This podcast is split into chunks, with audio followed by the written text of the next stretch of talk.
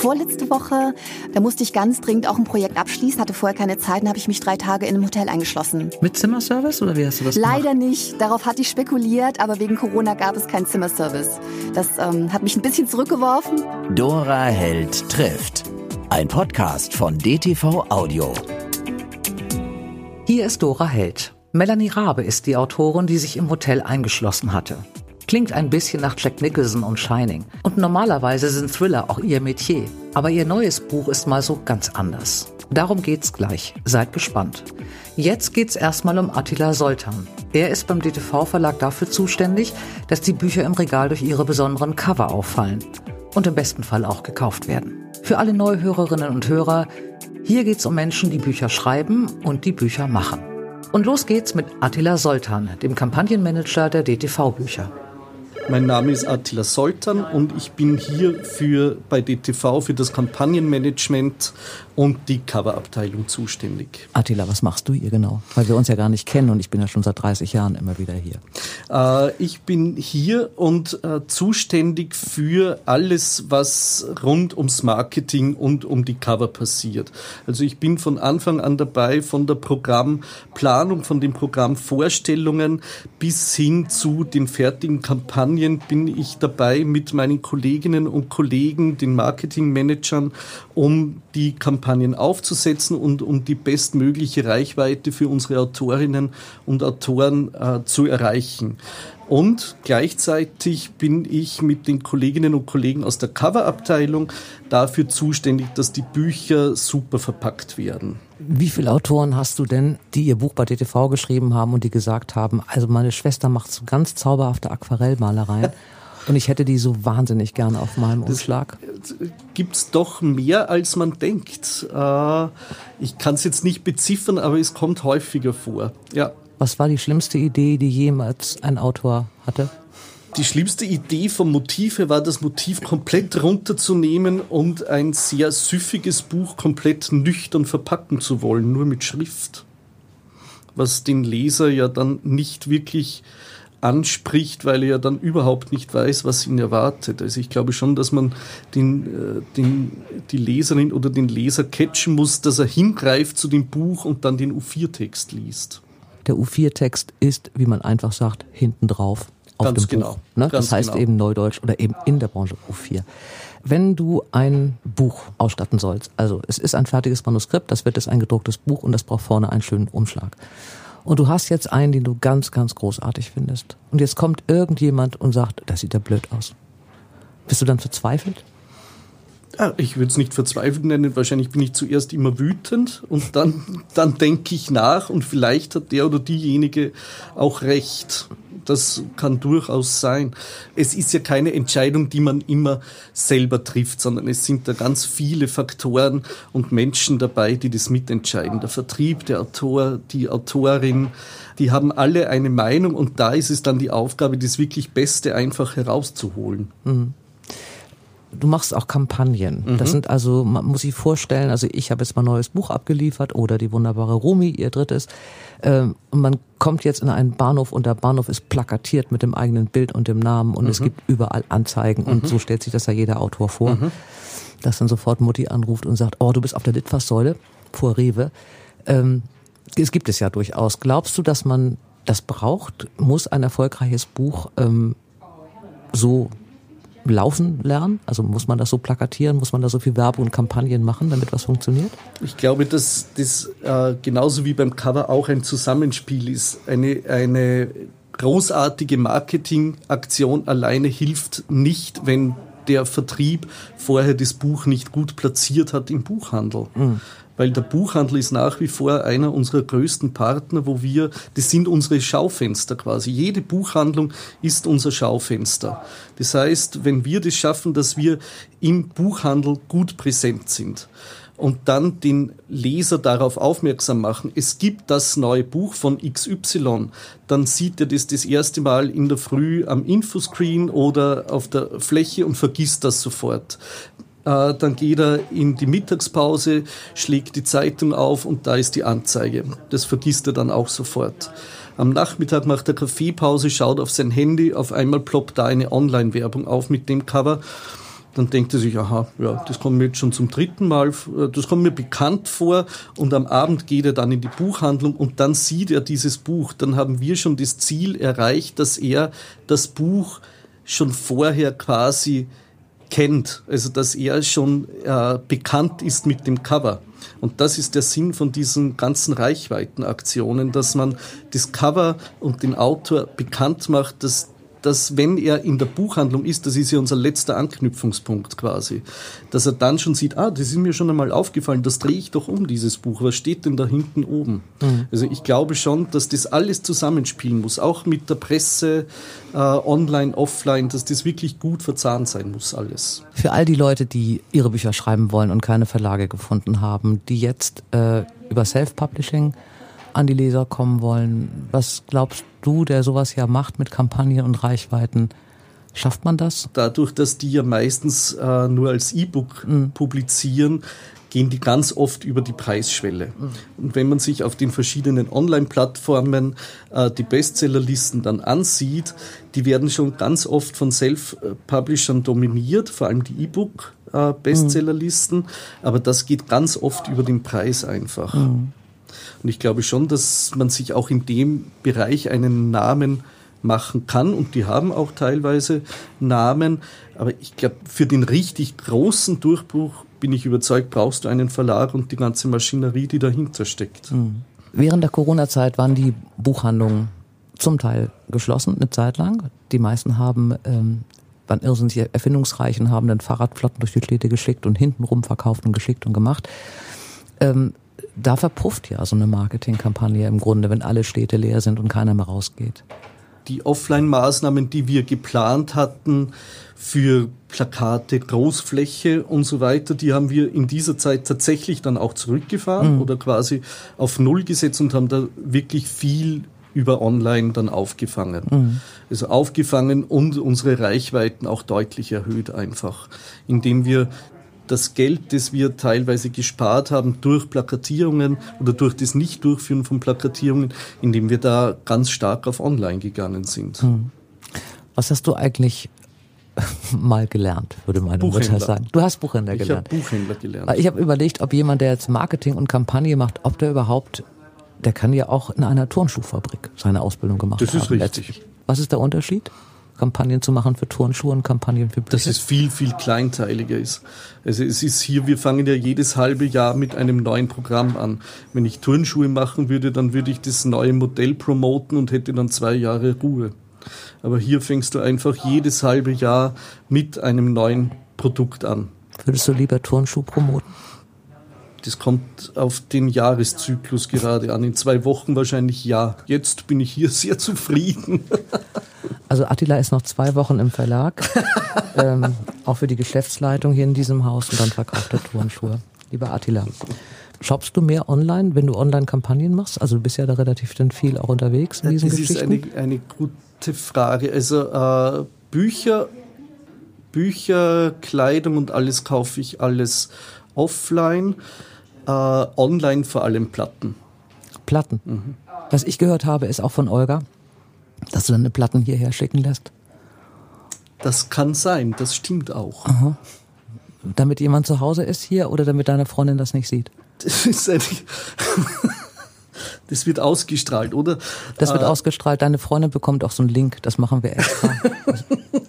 ja, äh, man muss die Massen ja nicht immer so offensichtlich dann nach Hause schicken lassen. Ich mache das teilchenweise immer.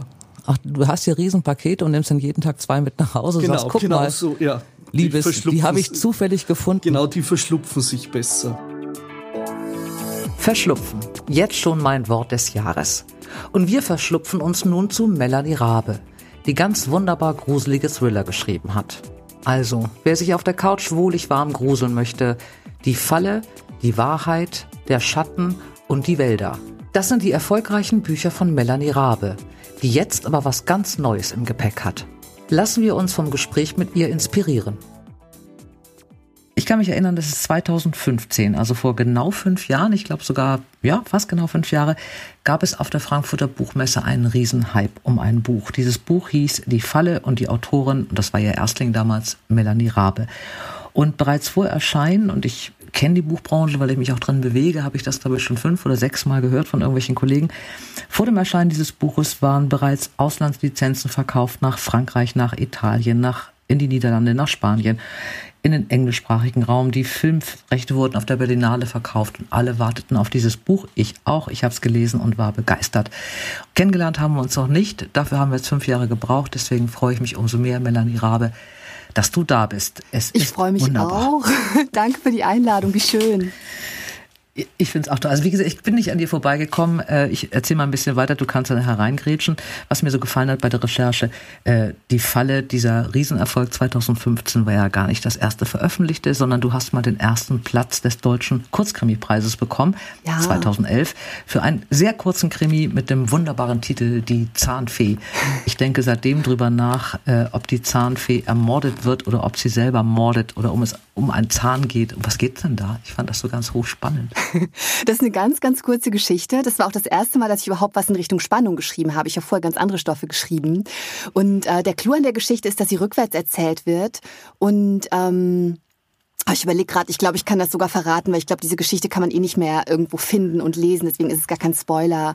Ähm, es beginnt halt, ähm, die Geschichte beginnt mit dem Mord und wird rückwärts erzählt zum Motiv und am Ende der Geschichte merken wir, ähm, dass die Täterin sehr, sehr jung ist und dass sie ähm, von so einer Art Vision von einer bösen Fee beeinflusst wurde und sich da was zurecht fantasiert hat. Schwer zu erklären, aber ähm, hat großen Spaß gemacht zu schreiben und es war irgendwie eine interessante Form, an der ich mich da so ein bisschen im Kleinen abgearbeitet habe, eine Geschichte komplett rückwärts zu erzählen, Schritt für Schritt. Okay, und der, der Zuneigung zur Zahnfee bei kleinen Kindern tut diese Geschichte keinen Abbruch. Also kleine Kinder gemordet. sollten diese Geschichte definitiv nicht lesen. Na, es gibt ja immer so kleine Kinder, die so wahnsinnig weit schon sind, wo die Eltern immer irgendwas suchen für die Hochbegabten. Aber selbst die dürfen die Zahnfee also nicht lesen. Das fiel mir nur so ein. Ich würde davon abraten, ja. Wie man einen Kurzkrimi die Zahnfee nennen kann, fand ich super. Kommen wir zurück zur Falle. Das war äh, ein Irrsinnsplot und ein tolles Buch ist es immer noch. Es gibt es ja auch noch zum Glück. Äh, die Geschichte einer wirklich mit Angstzuständen getriebenen, sehr, sehr bekannten Bestseller-Autorin, die nie in ihrem Leben ein Interview gibt und immer in ihrer in ihrem Haus sitzt und dann einen Journalisten dann doch einlädt mit einer ganz bestimmten Absicht. Ähm, sensationelles Buch, wie gesagt. Dann oh, kam 2016 schön. kam die Wahrheit, 2018 kam der Schatten, 2019 kam die Wälder. Äh, du bist ein, wir werden das in diesem Gespräch noch merken, ein unglaublich positiver und optimistischer Mensch und ein reines Energiebündel. Wie kann man mit so einer positiven Lebenseinstellung und mit so einem Lächeln, was du so aufstrahlst, solche Abgründe schreiben? ähm, boah, gute was Frage. Ist los mit ich, dir? Ich, große Frage. Ich glaube, ich glaube, die einfachste Antwort ist, dass wir alle Facetten haben. Ich bin nicht immer fröhlich. Ich glaube, das ist fast niemand. Es gibt vielleicht paar glückliche Einhörner, die das immer sind. Aber wenn ich Termine mache, dann freue ich mich auf meine Termine. Wenn ich Interviews mache, freue ich mich auf meine Interviews. Wenn ich Talkshows mache, freue ich mich auf meine Talkshows. Und wenn ich Lesungen machen darf, wenn Corona irgendwann wieder vorbei ist, dann freue ich mich wahnsinnig über meine Lesungen. Und dann sieht man mich immer sehr angeknipst, sehr fröhlich, weil mich diese Dinge sehr fröhlich und sehr angeknipst und sehr aufgeregt machen. Und das sind aber die einzigen Momente, in denen mich Menschen wahrnehmen. Und natürlich bin ich per se wie viele Autorinnen oder Autoren, ähm, ich weiß nicht, wie das bei dir ist, aber natürlich bin ich per se ein sehr zurückgenommener Mensch, eine sehr introvertierte Person. Ich habe mir nicht umsonst ausgesucht, 95 Prozent meiner Zeit allein am Schreibtisch zu verbringen. Und ich mache mir alle möglichen Gedanken über die Welt und über mich und äh, wo kommen wir her, wo gehen wir hin. Ähm, und viele dieser Gedanken sind sehr, sehr düster. Du hast Medienwissenschaften und Literaturwissenschaften studiert in Bochum und hast dann Volontariat gemacht im Journalismus mhm. und warst, glaube ich, in deinem ganzen Leben zwei Monate fest angestellt und hast gemerkt, das ist furchtbar. Stimmt das? Ja, das ja. Ich, ich hab, genau, ich habe das Volo gemacht ähm, über zwei Jahre und danach ähm, bin ich, glaube ich, sofort selbstständig unterwegs gewesen, was also für mich irgendwie am besten funktioniert. Ja, yeah. bei mir ist es einfach so, ähm, Freiheitsbedürfnis ist größer als Sicherheitsbedürfnis. Ich kann es total verstehen, wenn ähm, wenn Leuten das wichtig ist, fest angestellt zu sein, eine sehr klare Perspektive zu haben. Aber ähm, mir liegt das irgendwie total selbst zu regulieren, wie viel ich arbeite, niemand fragen zu müssen, wann ich Urlaub nehme, äh, niemand fragen zu müssen, übernächste Woche heiratet meine Freundin, kann ich da einen Tag frei haben, sondern mir einfach zu sagen, natürlich fahre ich, also einfach diese Freiheit zu haben, das ist mir super wichtig.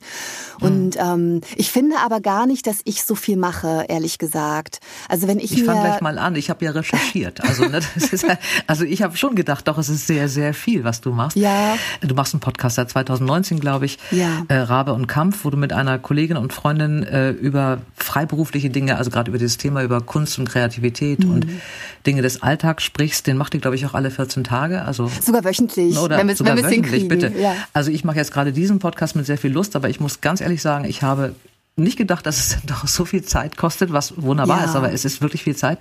Du machst äh, einen Betriebsblog, hast du mal geschrieben, du schreibst fürs Theater, du hast gerade eben schon gesagt, du machst Talkshows, du machst Moderation, du hast mal, äh, das habe ich dann heute für das schönste deutsche Wort des Tages erklärt oder zur zum schönsten deutschen Wort des Tages erklärt, Raufaser-Tapetenvertreiber.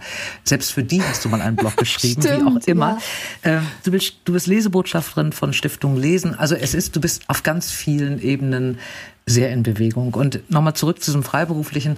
Also man muss sich auch selber ähm, organisieren als freiberufliche Autorin. Du Ja. musst eben sagen, okay, ich stehe jetzt um sieben auf und setze mich um acht an den Schreibtisch. Und das fällt ja ganz vielen Leuten schwer. Also ich gehöre auch zu den Leuten, denen das sehr schwer fällt. Ja. Äh, hattest du da nie ein Problem, weil du immer freiberuflich gearbeitet hast, diese Disziplin selber aufzubringen? Doch, doch. Am Anfang hatte ich das ganz stark und ähm, das passiert mir auch jetzt immer noch.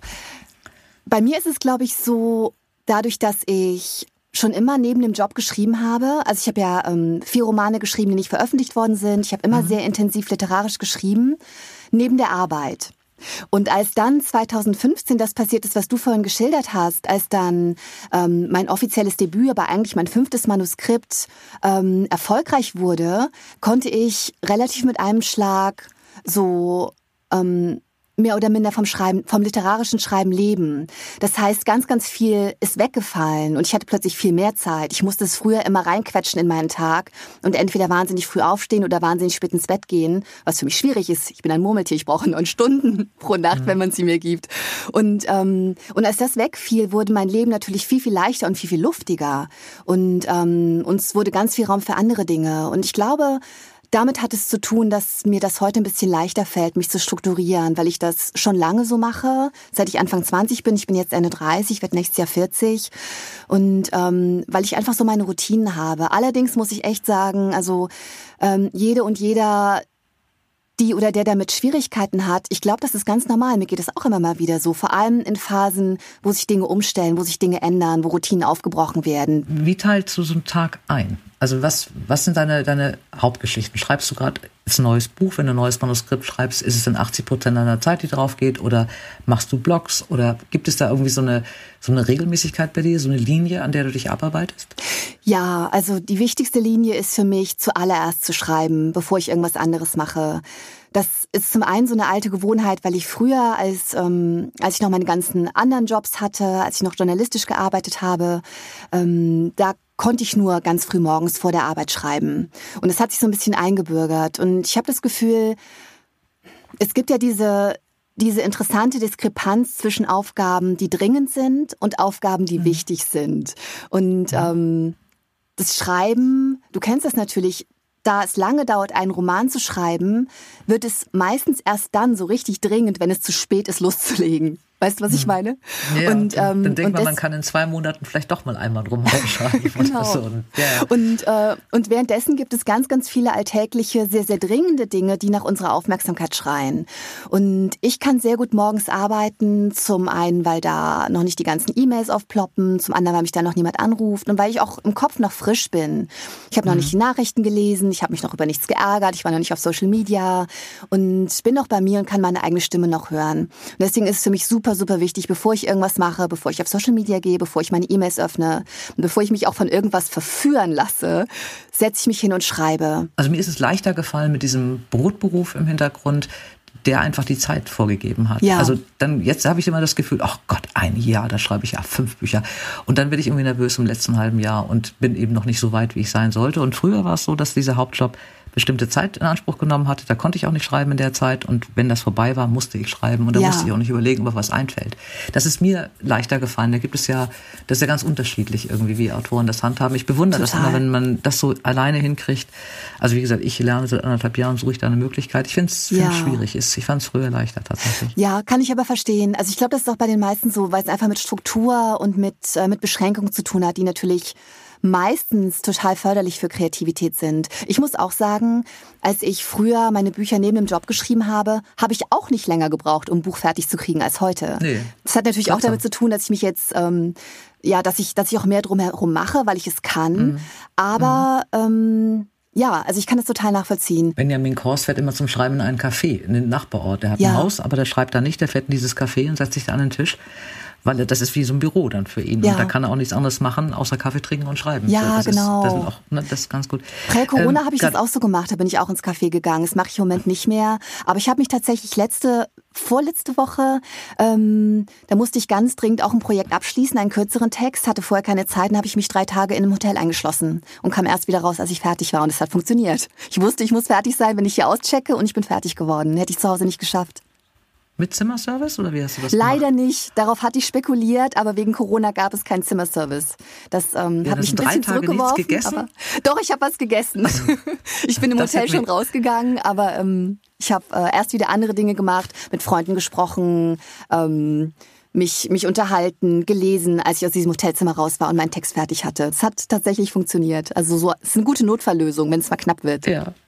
Das hat mich jetzt noch mehr beeindruckt, ohne, ohne, ohne Essen, ohne Trinken, da drei Tage, bis der Text fertig ist oder so. Dann hätte man noch eine Legende, Legende stricken können. Du hast gerade eben schon gesagt, Social Media ist bei dir so ein, ähm, ist ein Stichwort. Glaubst du, dass man heute noch Autorin sein kann oder Autor, äh, ohne mitzumachen? Also glaubst ja. du, dass es wichtig ist, auch für den Verkauf von Büchern? Ja, also ich glaube, dass das eine total kontroverse Meinung ist, aber ich glaube überhaupt nicht, dass man das mitmachen muss. Und ich glaube auch tatsächlich, dass es überschätzt ist und dass das Ende der Fahnenstange, was Social Media betrifft, bald erreicht sein wird. Also ich glaube, mhm. dass es ganz, ganz vielen Leuten so geht wie mir, ähm, dass, dass das Unbehagen anfängt, die Vorteile zu überwiegen. Ich mhm. kann mir nicht vorstellen, dass, dass das nur mir so geht. Also ich habe das Gefühl, ich bin ja natürlich auch empfindlich, aber wir werden so zugeschüttet von, von allen möglichen Infos, von Bildern. Das ist für uns Autorinnen und Autoren natürlich eh gefährlich, weil wir, gerade wir natürlich unsere Aufmerksamkeitsspanne hüten müssen. Ähm, ich glaube aber auch, dass alle anderen früher oder später irgendwann anfangen, darunter zu leiden, dass es uns allen irgendwann zu viel wird, zumal Social Media ja auch teils ein schöner, aber größtenteils auch ein sehr negativer Ort sind. Und mhm. ähm, natürlich hat das einen Vorteil für die Leute, die mir gerne folgen, dass sie irgendwie das Gefühl haben, sie haben Zugang zu der Autorin, sie kennen mich. Und natürlich erzeugt das eine gewisse Bindung, eine gewisse Nähe. Ich liebe natürlich mein Publikum und teile auch viel mit denen. Aber ich glaube, ich glaube, ey, wenn man, wenn man einfach ein tolles Buch schreibt, dann wird das genauso seinen Weg finden, auch wenn man nicht auf Social Media ist. Und ich glaube sogar, dass irgendwann der Punkt kommen wird, an dem der Autor, die Autorin, die nicht unmittelbar zugänglich ist, viel interessanter ist als Melanie, die irgendwie andauernd auf Instagram abhängt. Da bin ich fest von überzeugt. Also ich glaube, alle, die sich da so ein bisschen zurückgenommen haben wie du, ähm, falls ihr nicht schon massiv davon profitiert, wird das irgendwann passieren. Also ich bin sehr Social Media kritisch, wie du merkst. Du, das war bei mir gar keine Entscheidung. Also ich ja. einfach, das ist so, das sind so manche Dinge, äh, die sind dann einfach zu spät in meinem Leben gekommen, sagen wir es mal so. ja. Äh, und dann habe ich gedacht, ach nee, das auch noch. Äh, du bist ähm, sehr vernetzt. Also es gibt ja, äh, das denke ich mal so oft, wenn ich mir so, so Messen angucke oder wenn ich auf Messen bin oder auch Lesungen. Es gibt viele äh, Lesungen oder am Hellweg oder so, wo es auch mal so Kombi-Veranstaltungen gibt. Du hast eine ganz gute Vernetzung, glaube ich, mit Kollegen. Ähm, für die Leute, die gerne mal da rein wollen in diese ganzen Klicken und Kreise und sowas. Äh, wie entsteht sowas? Kann man, das habe ich mal Rumi Hausmann gefragt, können Autoren wirklich befreundet sein? Ja, auf jeden Fall. Ähm, das ist dann wieder eine der guten Seiten von Social Media, dass man ähm, mittlerweile natürlich auch, wenn man sich nicht ständig sieht, sehr leicht in Kontakt bleiben kann und zumindest so aus dem Augenwinkel halt immer mitkriegt, was die anderen gerade so machen. Ähm, ich glaube, Autorinnen und Autoren können super befreundet sein. Ich bin mit vielen meiner Kolleginnen und Kollegen sehr eng befreundet, finde das auch sehr, sehr schön. Es gibt einfach bestimmte Themen, bestimmte Dinge, ähm, die nur andere Autoren und Autorinnen verstehen können. Und ich finde das total schön und total fruchtbar. Als ich in die Buchbranche gekommen bin, äh, ich weiß gar nicht, wie man das macht. Also ich bin jetzt überhaupt kein totaler Social Butterfly. Ich bin ähm, tatsächlich auch ein relativ schüchterner Mensch, ein eher, habe ich schon gesagt, ein eher introvertierter Mensch. Aber als ich in die Buchbranche gekommen bin, als ich meine erste Buchmesse gemacht habe, die ersten Kolleginnen und Kollegen getroffen habe, ich hatte wirklich das Gefühl, ich bin 33 Jahre durch die Wüste gewandert und hier ist eine Oase und ich finde gerade zurück zu meinem Stamm. Also ich hatte wirklich das mhm. Gefühl, hier sind Menschen, die mich verstehen, die sich für die gleichen Dinge begeistern, für die ich mich begeistere und die in aller Unterschiedlichkeit irgendwie so sind wie ich. Wenn diese ganze Corona-Geschichte vorbei ist, ähm, auf was freust du dich am meisten? Äh, abgesehen davon, dass man wieder irgendwelche Freunde auch mal umarmen kann, auch wenn man nicht weiß, wo sie das letzte Wochenende verbracht haben. Ja. Äh, was ist das, was dich am, auf was, was dir am meisten fehlt? Also gerade nach dem Schreiben, wenn mit einem Buch fertig ist. Mir fehlt, ähm, ich hätte jetzt fast gesagt, mir fehlt am meisten das Reisen, aber ich glaube, was mir noch mehr fehlt, sind diese kleinen zwischenmenschlichen Momente, die gerade so ein bisschen wegfallen. Also diese, mhm. diese ganz alltäglichen Geschichten, ähm, keine Ahnung, ich gehe in den Bioladen und gehe an die Käsetheke und, und man schwatzt ein bisschen miteinander oder keine Ahnung, man, man läuft die Straße entlang und, und trifft eine Nachbarin und bleibt kurz stehen. Diese Dinge passieren noch, aber ich habe das Gefühl, die passieren jetzt anders. Mhm. Ähm, auch so, man läuft irgendwo lang. Früher ähm, Kennst du das, dass man einfach die Straße lang geht und man trifft irgendwie nur aus irgendeinem Grund, lächelt man sich an? Vielleicht hat derjenige einen niedlichen Hund oder ähm, keine Ahnung. Oder kennst du dieses Phänomen, dass ähm, man fast niemanden reinrennt und beide weichen zur gleichen Seite aus und dann wieder zur gleichen Seite und dann wieder zur gleichen Seite genau. und lachen beide? Ja. Diese kleinen zwischenmenschlichen Geschichten. Aus genau, irgendeinem Grund. Unvorstellbar im Moment. Genau, weil man so weit auseinanderläuft, dass man gar nicht mehr zusammen laufen kann. Das, ja, das habe ich auch, ja. auch überlegt. Das passiert einfach nicht mehr ja, gerade. Genau. Ja. Und ähm, diese kleinen Dinge, die so winzig sind, aber irgendwie so ein Netzwerk mhm. aus ah, ich weiß auch nicht, aus zwischenmenschlichem Kram ergeben, ähm, die fehlen mir, glaube ich, am allermeisten. Und ich habe relativ lange gebraucht, um zu merken, dass die, dass die verschwinden. Und ähm, mhm. ich hoffe, das kommt ganz schnell wieder zurück. Und dann natürlich Reisen. Überhaupt keine Frage. Ich reise gerne. Und nicht nur beruflich, sondern auch privat. Und ähm, das fehlt mir. Ja. Mhm. Es wird ja, es fehlt vielen. Ähm, du hast eine Sache jetzt mal gemacht, 2020 erschienen, was vielleicht hilft. Du hast ein Sachbuch geschrieben. Das ja. ist neu, das hast du bis jetzt noch nicht gemacht nach vier Romanen. Oder eigentlich acht, wenn man die ersten vier nicht veröffentlicht sind, mitzählt. Also nach vier Romanen ist ein Sachbuch Kreativität was uns mutiger, glücklicher und stärker macht. Ja. Ähm, war das dir ein Bedürfnis, dir das selber zu erzählen oder wolltest du wirklich das, was du in den letzten Jahren als freiberufliche Kreative gelernt hast, weitergeben? Warum schreibt man ein Sachbuch? Beides. Letzteres war, glaube ich, der, der erste Gedanke, ähm, das irgendwie mal alles aufzuschreiben.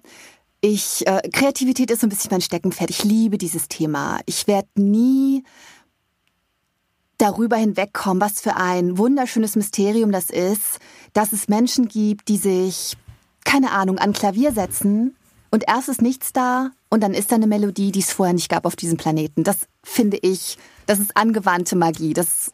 Begeistert mich total. Und ähm, als ich boah, vielleicht Anfang 20 war, hat mir eine meiner besten Freundinnen ein Buch über Kreativität geschenkt. Und dieses Buch hat für mich total viel verändert, weil ich angefangen habe, einen ganz anderen Blick auf, auf Kunst und Kreativität zu entwickeln. Und, ähm, und irgendwie ist das immer bei mir geblieben. Und bei allem, was ich so gelernt habe, vor allem, was ich aus all den Niederlagen und äh, all den Dingen, die nicht gut funktioniert haben, in meinem Leben und in meiner Karriere gelernt habe, wollte ich immer mal ein Buch machen. Und ich habe gedacht, ich mache dieses Buch über Kreativität, wenn ich 85 und weise bin. Aber ähm, weil ich diesen Podcast habe über das gleiche Thema, hat meine mhm. Verlegerin, die meine Bücher, ähm, die meine Romane lektoriert, irgendwann gesagt, boah, Melanie, irgendwie, ähm, irgendwie mag ich das wie du über dieses Thema redest, willst du da nicht irgendwann mal ein Buch drüber machen? Und dann habe ich sofort gesagt, lass uns das nicht irgendwann machen, lass uns das sofort machen. Und ähm, so ist das irgendwie entstanden. Und der Wunsch, da Dinge zu teilen, war riesig, weil ich glaube, es hat auch mit dieser Geschichte zu tun, ähm, die ich habe, dass ich so aus völligem Misserfolg, keiner wollte über zehn Jahre hinweg meine Bücher haben und dann irgendwann hat es doch noch funktioniert, ähm, weil viele Menschen diese Geschichte kennen, kommen ganz, ganz häufig Menschen zu mir und fragen nach Rat. oder ähm, fragen, wie schreibt man ein Buch, wie findet man Inspiration, wie schafft man das dran zu bleiben, wie schafft man es anzufangen. Und ich habe irgendwann gemerkt, ich gebe schon seit so vielen Jahren Rat in Sachen Kreativität, ähm, dass, dass der Wunsch, da mal ein Buch draus zu machen, dann irgendwie ganz nahe lag. Und gleichzeitig hast du auch vollkommen recht, gleichzeitig, gleichzeitig war es für mich auch ähm, so ein, mich nochmal besinnen. Wofür bin ich hier eigentlich angetreten? Was ist mir eigentlich wichtig? Ich bin ja gar nicht angetreten für Verkaufszahlen. Ich bin ja gar nicht angetreten, um beliebt zu sein oder für dieses oder jenes, sondern, ähm, ja, weil mir das, weil mir das Spaß macht, weil mich das erfüllt, weil ich mich da an bestimmten Themen abarbeiten kann. Und ähm, ich habe da vieles irgendwie noch mal Revue passieren lassen, auch mal geguckt, ähm, welche Dinge ich jetzt vielleicht ganz anders sehe, als ich sie früher gesehen habe. Und ähm, das war eine unglaublich freudvolle Arbeit. Also noch nie habe ich was geschrieben, was so aus mir rausgeflossen ist, was so leicht war. Und ähm, ja, das war total schön. Was rätst du jemandem, der zu dir sagt, ich möchte ein Buch schreiben? Wie mache ich das? Also, das ist ein bisschen komplex. Ich glaube, ich würde erstmal versuchen herauszufinden, warum derjenige ein Buch schreiben will.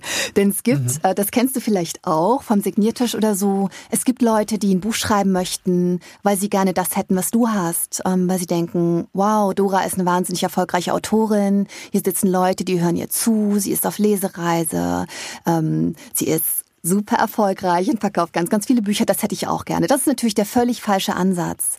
Ähm, aber wenn jemand etwas in sich hat, sei es, sei es eine Geschichte, seien es irgendwelche Informationen, die er oder sie unbedingt teilen möchte, dann würde ich ganz, ganz dringend empfehlen, ähm, sich das rudimentärste Wissen drauf zu schaffen und dann wirklich einfach loszulegen und zu schauen, ob einem das liegt, ob man gerne schreibt, ob man, ähm, ob man sich dabei lebendig fühlt.